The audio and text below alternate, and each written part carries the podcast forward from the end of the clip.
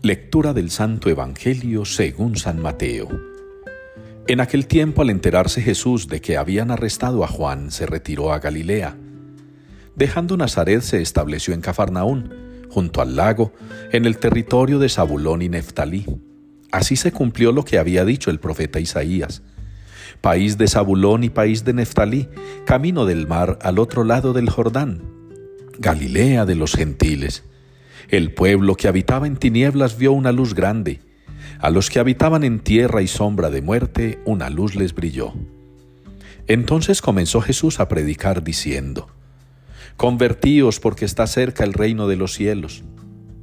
Recorría toda Galilea, enseñando en las sinagogas y proclamando el Evangelio del reino, curando las enfermedades y dolencias del pueblo su fama se extendió por toda Siria, y le traían todos los enfermos aquejados de toda clase de enfermedades y dolores, poseídos, lunáticos y paralíticos, y él los curaba.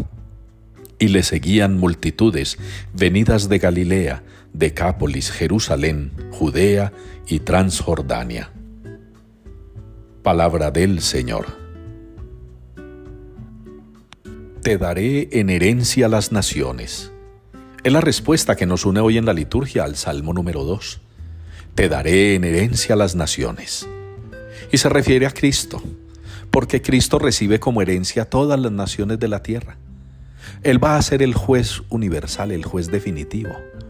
Él dice que no ha venido a condenar, sino a perdonar. Él dice que no ha venido a desahuciar a nadie, sino a darle la salud. Pero está en cada uno aceptarlo Está en cada uno recibirlo. Está en cada uno vivirlo, experimentarlo. Ustedes y yo estamos llamados a experimentar el amor de Dios, a gozar de ese amor.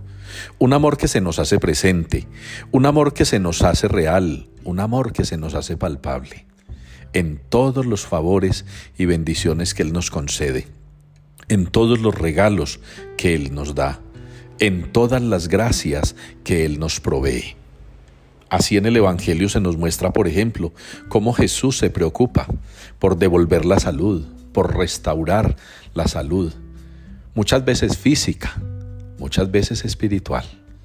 Ustedes y yo pidámosle al Señor convencidos de que Él nos da porque nos ama y no porque nosotros merezcamos que Él nos da porque tiene misericordia de nosotros y no porque nosotros se lo exijamos. Pedirle a Dios con fe implica amarlo. Pedirle a Dios con esperanza implica hacernos acreedores a su respuesta, si nosotros le hemos respondido también debidamente a su llamado. Quiera el Señor entonces hacernos a nosotros también pueblo suyo. Queramos nosotros ser su pueblo deseemos ardientemente de pensamiento, palabra y obra, hacer parte de esas naciones que el Señor ha recibido como herencia.